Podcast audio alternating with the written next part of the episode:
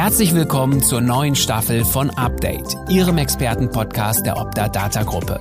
In dieser Serie stehen die Branchen Orthopädie und Reha-Technik, Sanitätshaus, Orthopädie, Schuhtechnik, Homecare und Medizintechnik im Fokus.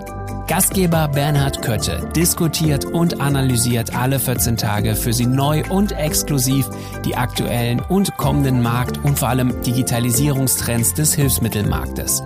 Mit dabei sind erfahrene und praxiserprobte Fachexperten und natürlich stets der 360-Grad-Blick. Und jetzt geht's los.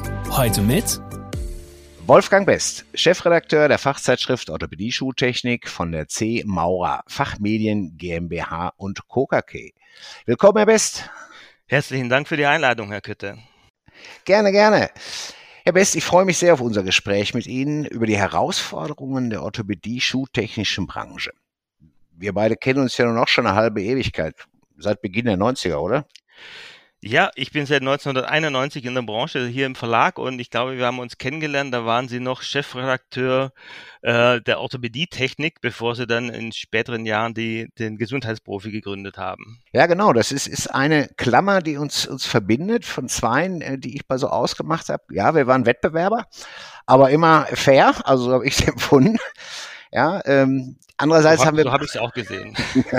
Prima. Sonst würden wir wahrscheinlich heute nicht mehr sprechen. Genau. Äh, andererseits haben wir heute auch äh, beide eine Aufgabe, nämlich die, die, die gleich ähnliche Aufgabe, nämlich die OST-Branche aus der neutralen Brille zu beobachten, Trends zu erkennen, zu bewerten. Ich intern vor Optadata, Sie kommentieren im, im, im Medium. Ähm, ich habe das dabei etwas leichter als Sie. Ich lese einfach Ihre Zeitschrift, bin gut informiert. Ja, vielen Dank für das Kompliment. Wir bemühen uns immer auf dem Laufenden zu bleiben und der Branche auch die entsprechenden Impulse zu geben. Also ich sag mal, das gelingt.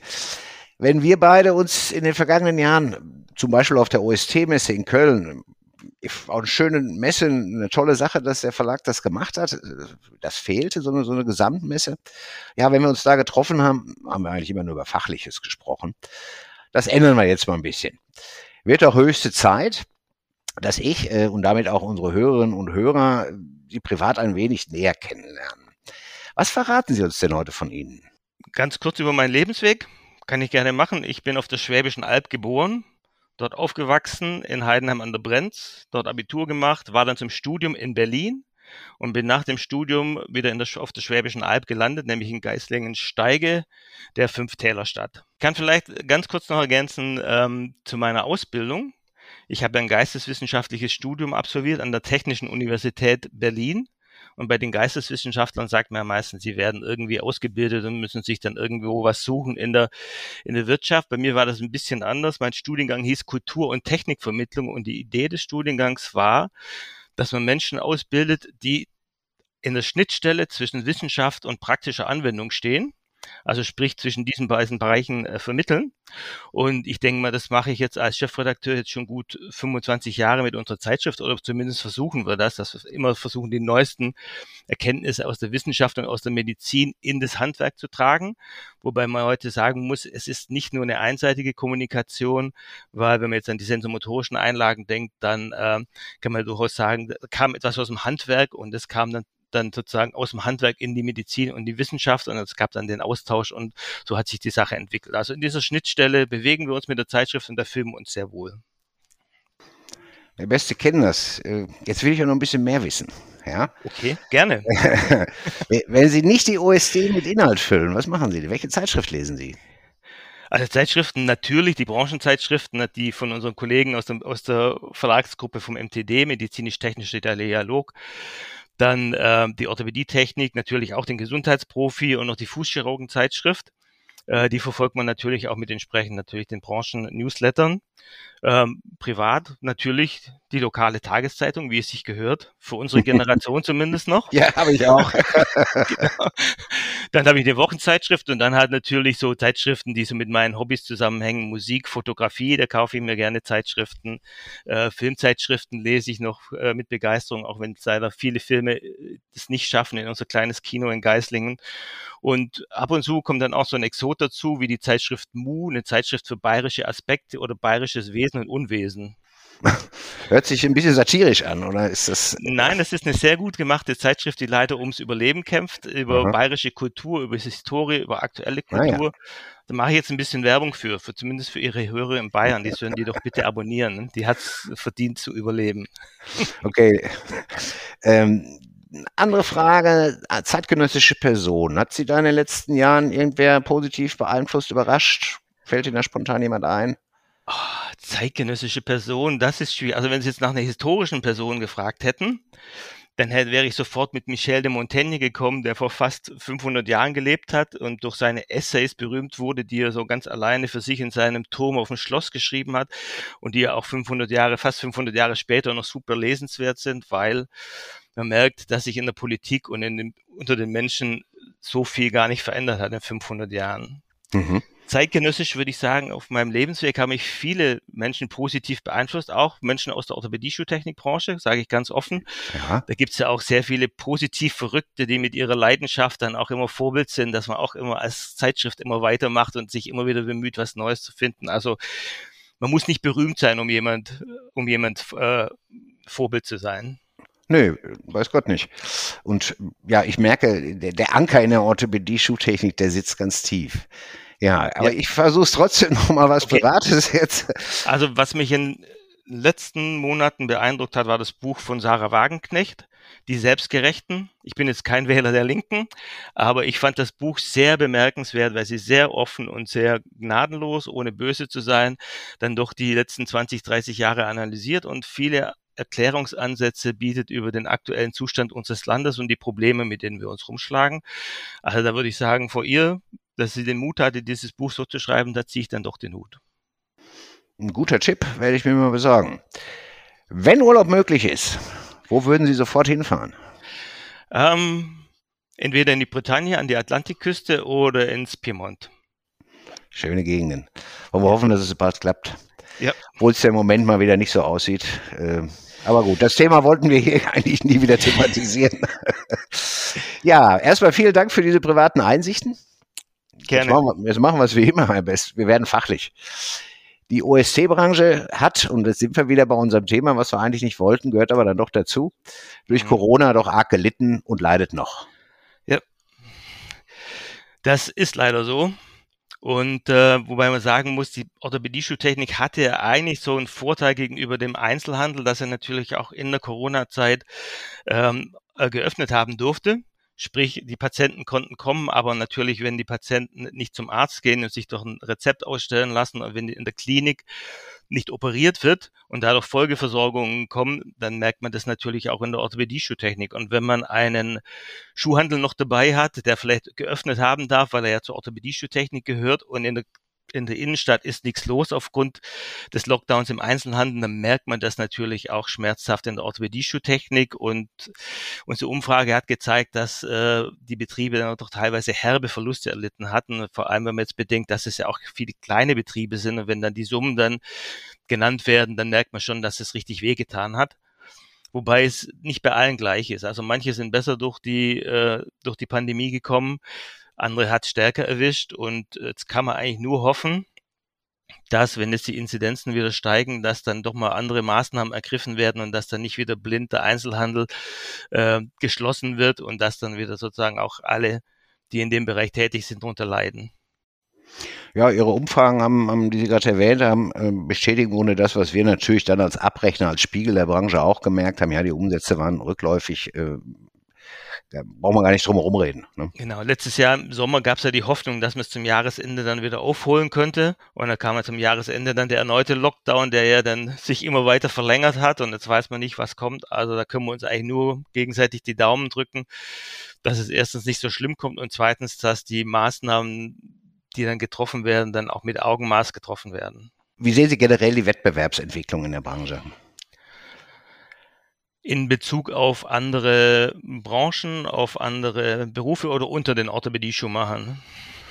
Ja, einerseits auch der intern, also der Wettbewerb innerhalb der Branche, aber auch Sanitätshäuser äh, haben ja mhm. in den letzten, ja, kann ich schon sagen, in den Jahrzehnten sich immer häufiger auch den, den Schuhen, Massschuhen und, und den Einlagen mhm. gewidmet mhm. und äh, haben hier größere Abteilungen aufgebaut. Und dann gibt's natürlich mhm. auch die digitalen äh, Versorgungskanäle, die sich da mhm. auftun. Ja, also vielleicht zu, zunächst zum Wettbewerb unter den Orthopädie-Schuhmachern, den gab es natürlich schon immer und gibt es natürlich auch heute, wobei ich eher den Eindruck habe, wenn jetzt gerade nicht ein, ein Platz überbesetzt ist mit Orthopädie-Schuhmachern, haben Orthopädie Schuhmacher durchaus ihr gutes Einkommen, wenn sie aktiv sind, wenn sie auf den Markt zugehen, wenn sie sich um ihre, um ihre Patienten, um ihre Kunden kümmern. Der, die Konkurrenz zu den Sanitätshäusern ist natürlich in den letzten 10, 15 Jahren gewachsen. Sie haben es schon angesprochen. Da sind ähm, äh, die Sanitätshäuser haben ihre äh, Orthopädie-Schuhtechnik-Abteilungen ausgebaut, haben Orthopädie-Schuhmacher eingestellt, man sieht es ja auch in den Stellenanzeigen und bieten ja natürlich jetzt vielfach genau das gleiche Spektrum an wie die Orthopädie-Schuhmacher. Und was man natürlich in der Branche noch als Problem sehen, wir haben ja auch ein gewisses Nachwuchsproblem in der Orthopädie-Schuhtechnik beziehungsweise ein Nachfolgeproblem. Also wer heute altershalber seinen Betrieb aufgibt, der hat es schwer, jemand zu finden, der den Betrieb kauft, übernimmt und fortführt. Und ähm, deswegen erlebt man es natürlich immer häufiger, dass äh, wenn ein Betrieb aufhört, der Sanitätshaus schon äh, parat steht und sagt, ich würde das übernehmen als Filiale. Und so ist dann sozusagen ein selbstständiger Orthopädie-Schuhmacher geht dann geht dann verloren und dann wird es eben vom Sanitätshaus mit einer Zentralwerkstatt dann weiter betrieben. Also das ist schon eine Entwicklung, die man auch in der Branche, denke ich mal, mit, mit gewisser Sorge beobachtet. Also das Handwerkliche bleibt ja, wenn das jetzt unter einem anderen Dach ist, ist es, ist es ja für den Patienten gut, da, da geht nichts verloren. Aber die mhm. Branche der Orthopädie, Schuhtechnik, der Klassiker, wenn wir das mal so mhm, genau. leben wollen, ist, ist schon abschmelzend. Ja, wir haben vor vier, fünf Jahren 3000 Betriebe gehabt. Vielleicht ist auch ein bisschen länger ja, älter schon mhm. die Zahl. Heute ja. listet der ZTH zweieinhalbtausend Betriebe auf. Also da, da ist schon ein Stück weit, äh, was den klassischen OSTler angeht, äh, was eine rückläufige Tendenz. Mhm. Ja, es ist, ist tatsächlich so. Also das, äh, ich kenne es noch sozusagen, als wir beide in, in der Branche angefangen haben, da hat man dann in der Orthopädie-Schultechnik einige Jahre darauf gewartet, dass man auf die Meisterschule darf. Ne? Da waren die Meisterschulplätze ja. knapp. Da hat man dann drei bis vier Jahre noch als Geselle gearbeitet, ging ja auf die Meisterschule schon mit dem klaren Ziel, wenn ich den Meistertitel habe, dann mache ich mich auch selbstständig. Und wenn man heute in der Meisterschule in der Klasse rumfragt, dann sind es vielleicht noch ein, zwei, wenn überhaupt, die sagen, ich gehe den Weg in die Selbstständigkeit. Und viele sagen, nee, nee Selbstständigkeit ist unter den Bedingungen, die wir derzeit in der Gesundheitsbranche haben, ist mir dann doch zu viel. Ich lasse mich dann lieber anstellen, weil das Thema Work-Life-Balance äh, ist eben heute wichtiger als vielleicht früher. Ne? Weil wenn man, wenn man als, als selbstständiger Orthopädie-Schuhmacher arbeitet, dann redet man über eine 50, 60, 70 Stunden Woche oft. Ne? Und ähm, das will halt heute nicht mehr jeder und die Rahmenbedingungen sind, denke ich mal, auch äh, schwieriger geworden. Also so der große Einschnitt aus meiner Sicht war vor 10, 12 Jahren, als über die Ausschreibung diskutiert wurde und es auch kurz davor war, dass sie eingeführt wurden. Das hat in der Branche aus meiner Sicht nachhaltig Spuren hinterlassen. Also es merkten dann zum Beispiel auch die Ladenbauer, weil sich keiner mehr äh, getraut hat, äh, seinen Laden zu renovieren und neu zu gestalten, weil keiner wusste, wie geht's weiter mit der Branche. Also so die einerseits äh, die, diese Entwicklung und auch die Entwicklung im Vertragswesen, das sind schon äh, Sachen, wo, wo viele Jungmeister und Jungmeisterinnen sagen, das ist mir eigentlich zu viel und zu stressig. Ist schade, weil das ist immer noch, denke ich mal, es gibt immer noch tolle Chancen als selbstständiger Orthopädie-Schuhmacher mit einem Betrieb äh, erfolgreich zu sein. Und ich setze ein bisschen Hoffnung auf die jüngere Generation, die auch eine höhere Affinität zur Digitalisierung hat oder zu digitalen Prozessen, dass es dann doch möglich ist, vielleicht mit Hilfe der Technik des, die Verwaltungsarbeit wieder so weit runterzuschrauben, dass auch der Spaß an der, an der handwerklichen Arbeit zurückkommt. Ja, zwei Stichworte will, will ich aufgreifen, die Rahmenbedingungen, die Marktbedingungen. Ähm, kommen wir mal zu, Sie haben jetzt einige Marktentwicklungen äh, schon angerissen. Ich, ich versuche jetzt Ihnen mal kurz so knapp was zu entlocken, so ein, so ein Droh-Szenario, okay. eine Antwort zu entlocken, okay. so ein Droh-Szenario, was immer mal wieder Gerne. auftaucht, was Sie gerade so angedeutet haben. Ja. Einlagen werden aus dem GKV-Leistungskatalog bald gestrichen. Glaube ich nicht. Wird aus meiner Sicht auch gar keinen Sinn ergeben. Also ähm, es ist seit ich in der Branche bin, wird es eigentlich immer mal wieder diskutiert und sagen, ah, die Einlagen, die fliegen sowieso irgendwann mal raus. Ähm, man kann es natürlich nicht ausschließen, aber jetzt betrachten wir es doch mal andersrum. Wir haben eine alternde Gesellschaft und die Aufgabe der Orthopädie-Schuhmacher und Orthopädietechniker, die auch Einlagen machen, ist es doch, die Leute mobil zu halten. Also wir wissen ja heute schon nicht, äh, wie wir sozusagen die Pflegeversicherung finanzieren, sondern von allen Leuten, die pflegebedürftig sind. Und jeder, der sozusagen auf seinen zwei Beinen mobil ist, der sein Leben selbstständig führen kann, der im sozialen Leben teilhaben kann, der spart auch der Pflegeversicherung bares Geld. Also das ist eine, denke ich mal, eine Aufgabe, die bislang noch gar nicht so sehr im, im Fokus steht, aber vielleicht sollte man das mehr in den Mittelpunkt noch stellen und sagen, wir sparen euch langfristig sehr viel Geld, indem wir die Leute mobil halten. Und Einlagen, die haben sich bewährt und die sind dann ein wichtiges Hilfsmittel dabei. Also die rauszustreichen würde ich schon für ziemlichen Blödsinn halten. Da kann ich mich gerne anschließen oder auch äh, gut anschließen, starke Argumente. Mhm. Ähm, bringt mich aber eigentlich auch zu der nächsten Frage, Stichwort mhm. Lobbyarbeit. Ähm, wie, wie, beurteilen Sie das? Muss der, müssen die Verbände, muss die Branche nicht mal ein bisschen lauter werden auch, äh, um das eigene Portfolio mhm. besser darzustellen in Berlin? Ja, auf jeden Fall.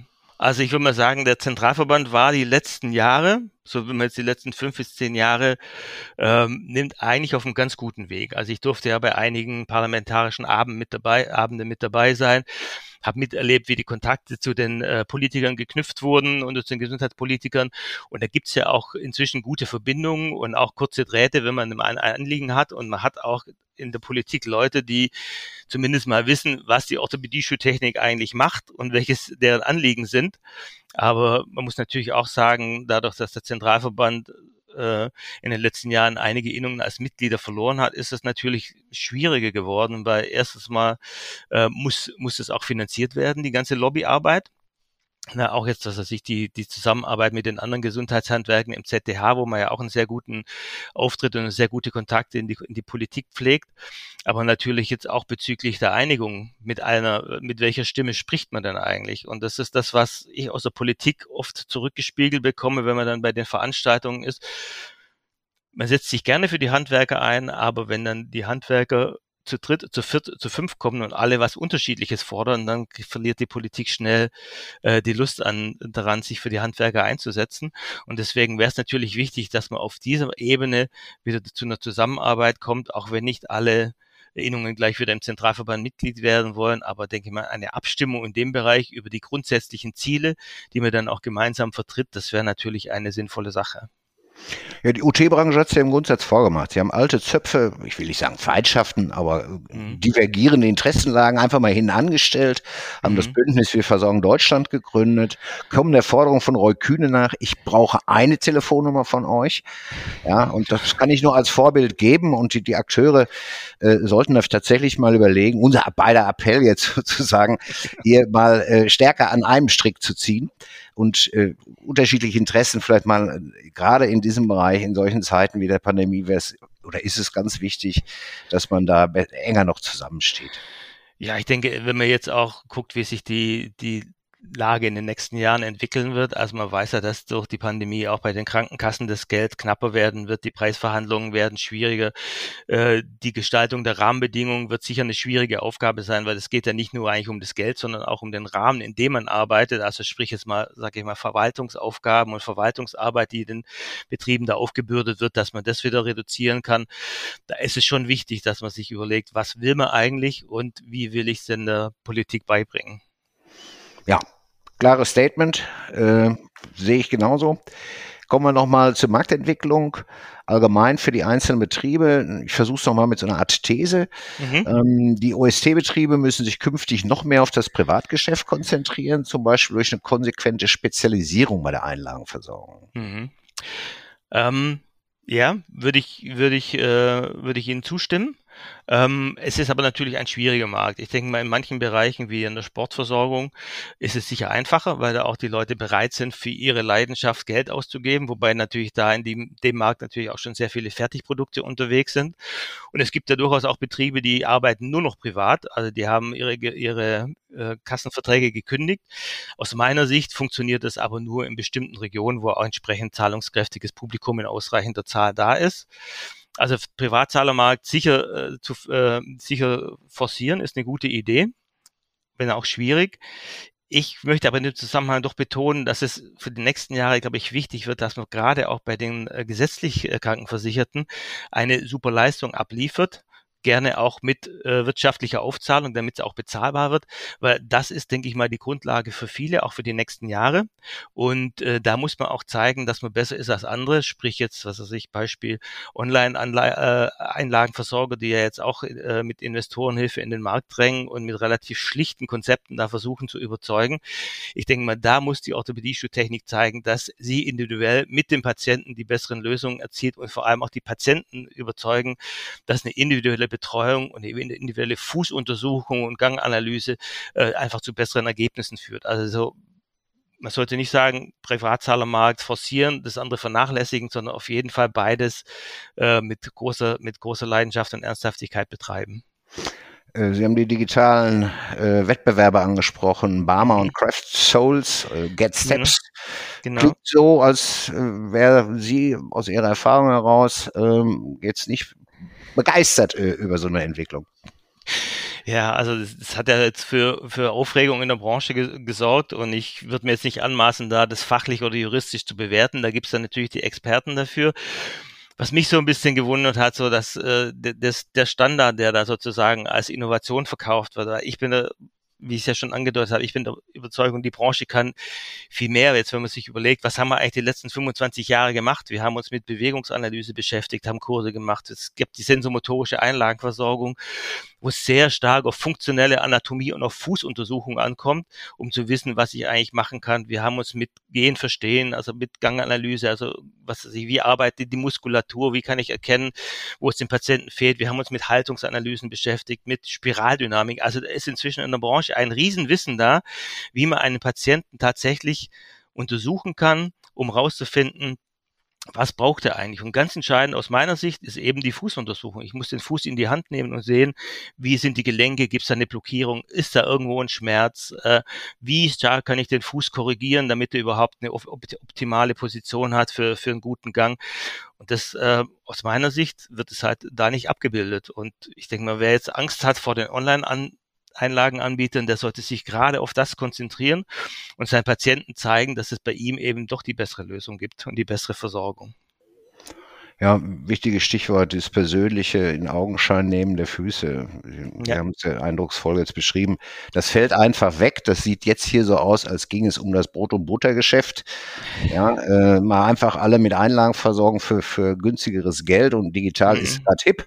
Äh, Sehe ich auch so. Man kann auch viel digital machen, was man sich vorher gar nicht vorgestellt hätte. Aber ob das mhm. jetzt zwingend dazugehört, ich mache da auch mal ein großes Fragezeichen dran. Genau.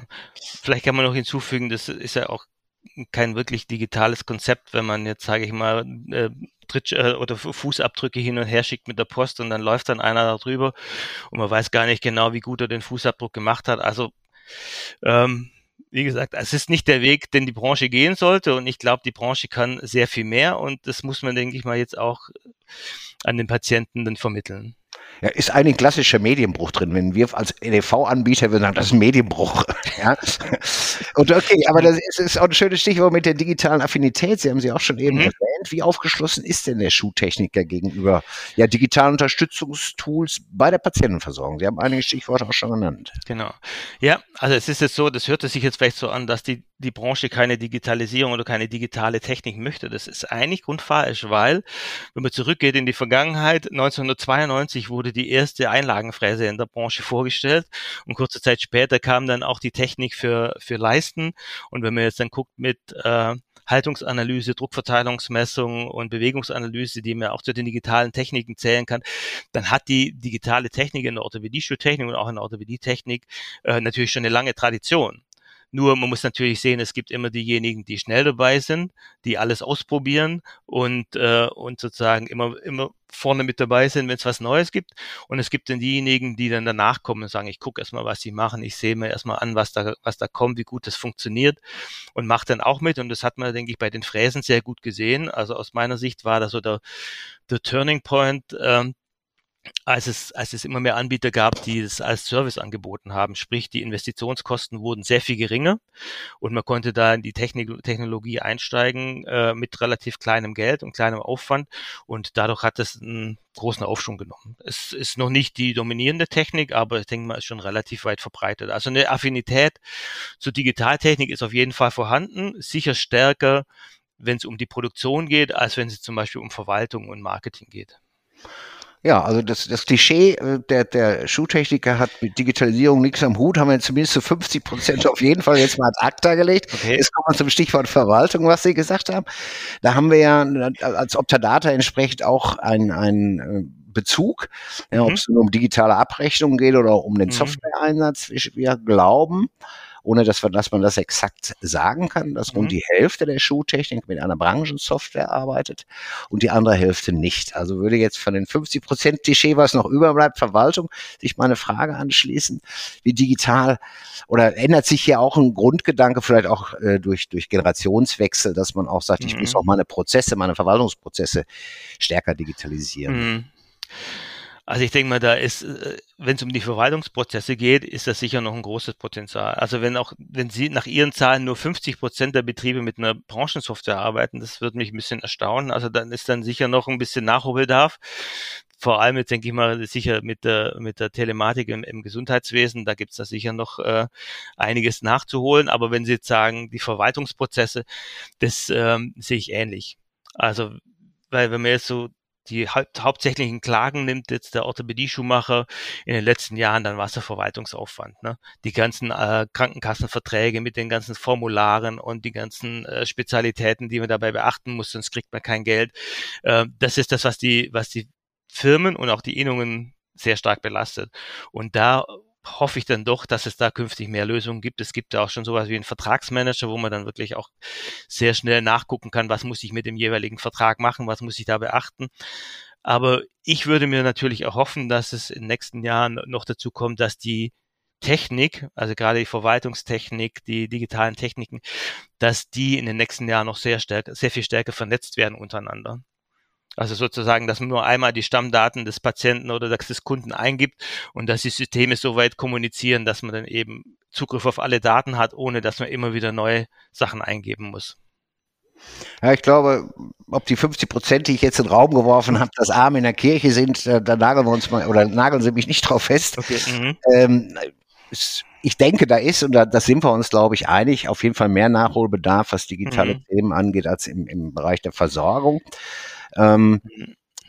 Sie haben auch einige Themen genannt, ähm, was, was den Vertragsmanager und ähnliches mhm. angeht. Mhm. Wir stellen da einfach fest, dass im OT-Bereich dort kannst einfach in Verkaufszahlen auch, auch festmachen, äh, äh, deutlich mehr, mhm. äh, prozentual mehr äh, Orthopädietechniker äh, solche Themen angehen als Orthopädie-Schuhtechniker. Das hat natürlich mhm. auch ein bisschen damit zu tun, dass der Orthopädietechniker viel mehr Produktgruppen hat, noch mehr Sonderregelungen hat mhm. als der Orthopädie-Schuhtechniker. Aber auch in dem OSD-Bereich äh, äh, kann man, glaube ich, in der äh, mit Digitalisierung in der Verwaltung schon auch den einen oder anderen genau. Prozess deutlich verbessern. Genau. Äh, kommen, kommen wir zum Zukunftsthema hier in dem, dem Fall. Mhm. Ähm, Telematik-Infrastruktur, E-Verordnung ist in aller Munde, kommt bald, mhm. coming soon. Was glauben Sie, wie der Kenntnisstand der Branche hier ist? Ah, ich glaube, für die meisten Betriebe ist es im Moment noch ein Randthema. Wir haben ja schon darüber berichtet, es haben wahrscheinlich schon viele wahrgenommen, dass da was kommt. Und ich denke mal, wenn man dann auf den, auf den Termin ge geht, ich glaube 1. Juli 2026, denken viele vielleicht, ah, das ist ja noch eine Weile hin, das reicht ja, wenn ich mich dann später damit noch mit beschäftige. Also deswegen bin ich eigentlich ganz froh, dass jetzt die Gesundheitshandwerker jetzt schon eine Weile dabei sind und sich äh, Gedanken drüber machen, wie man das eigentlich jetzt für die Orthopädie oder für die Gesundheitshandwerker umsetzen kann. Also da geht es ja um die Ausstellung der Berufsausweise, aber natürlich auch um die ganze äh, Anpassung der Software und die ganze Technik, die man dazu braucht. Also ich hoffe eigentlich schon, dass äh, wenn sozusagen mal die Rahmenbedingungen klar sind, wie es funktionieren kann, dass die Betriebe dann auch rechtzeitig einsteigen und dass sie nicht erst im Frühjahr 2026 dann dran denken, ach, da muss ich jetzt einmal was machen. Das haben wir bei der MDR erlebt. Da wurden ja, waren ja dieses Jahr die Seminare, obwohl man ja noch ein Jahr lang äh, Verlängerung hatte, aber dann waren dieses Jahr die ganzen Seminare und Webinare zum Thema MDR ja ausgebucht, weil alle nochmal ganz schnell gucken mussten und machen mussten, äh, damit sie auch die Regelungen einhalten. Und das wäre schön, wenn das da nicht passiert, weil es ist ja so, wer da technisch da nicht dabei sein kann, der fliegt raus, der kann nicht mehr mitmachen und nicht mehr abrechnen. Deswegen sollte man dem Thema eigentlich schon eine gewisse Aufmerksamkeit schenken, schon jetzt. Sie haben und werden sicherlich auch im Rahmen der redaktionellen Berichterstattung hier über den neuesten Stand der Dinge sicher immer berichten. Ähm, auch wir haben eine eigene Homepage zu dem Thema. Ja, wir mhm. hatten äh, mit dem Jan Dr. Jan Helmich unsere erste Folge der Staffel 3. Mhm ein Update äh, zu TI generell äh, mit mhm. allen Zahlen, Daten, Fakten, was im Moment noch, was so geht und welche Pilotprojekte laufen und was geplant ist. Also ähm, kann ich nur empfehlen, ähm, einfach informieren über die Zeitschrift, mhm. vielleicht auf unserer Homepage oder über Kollegen. Das Thema muss man im Auge halten, wenn man so kurz vor knapp das macht. Ähm, könnte es vielleicht schiefgehen. Ja. ja ich denke mal, da werden wir sicher auch noch in Kontakt bleiben und es ist ja ganz wichtig, dass sich die ganzen, die Softwareanbieter und die Innungen und die Betriebe eng austauschen, wie man denn das äh, Thema am besten umsetzen kann. Gerne, wenn wir da helfen können. Herr Best, das war ein toller Beitrag zur Lage der OST-Nation. Gerne. Auf, der Data hat man Spaß gemacht. Auf der Data und natürlich auch ich äh, bedanken sich herzlich bei Ihnen, ähm, dass Sie Ihre Expertise in diesem Format hier bei uns geteilt haben. Wir wünschen Ihnen persönlich natürlich alles Gute und auch der Zeitschrift Orthopädie Schuhtechnik, die ja auch ein Stück weit sich digitalen Themen genähert hat, sich an Ihren Newsletter denkt, tolle Sache. Ähm, ich wünsche Ihnen weiter so eine hohe Marktdurchdringung wie bisher. Herr West, bleiben Sie gesund, bis demnächst. Ganz herzlichen Dank für die Einladung. Es hat von meiner Seite auch Spaß gemacht und für mich war das jetzt auch ein neues Format und äh, ich denke, wir bleiben in Kontakt und äh, engagieren uns weiterhin für unsere Branchen. Na klar, so machen wir das. Liebe Zuhörerinnen und Zuhörer, bleiben Sie dran. Es bleibt spannend. In 14 Tagen stehen wieder neue digitale Themen aus der Branche im Fokus. Wir hören uns. Vielen Dank, dass Sie heute wieder dabei waren. Hören Sie auch unbedingt bei der nächsten Folge rein. Freuen Sie sich schon jetzt auf einen weiteren Expertentalk und ein Update zum Thema Hilfsmittel in der digitalen Welt. Lassen Sie uns gemeinsam die Zukunft gestalten.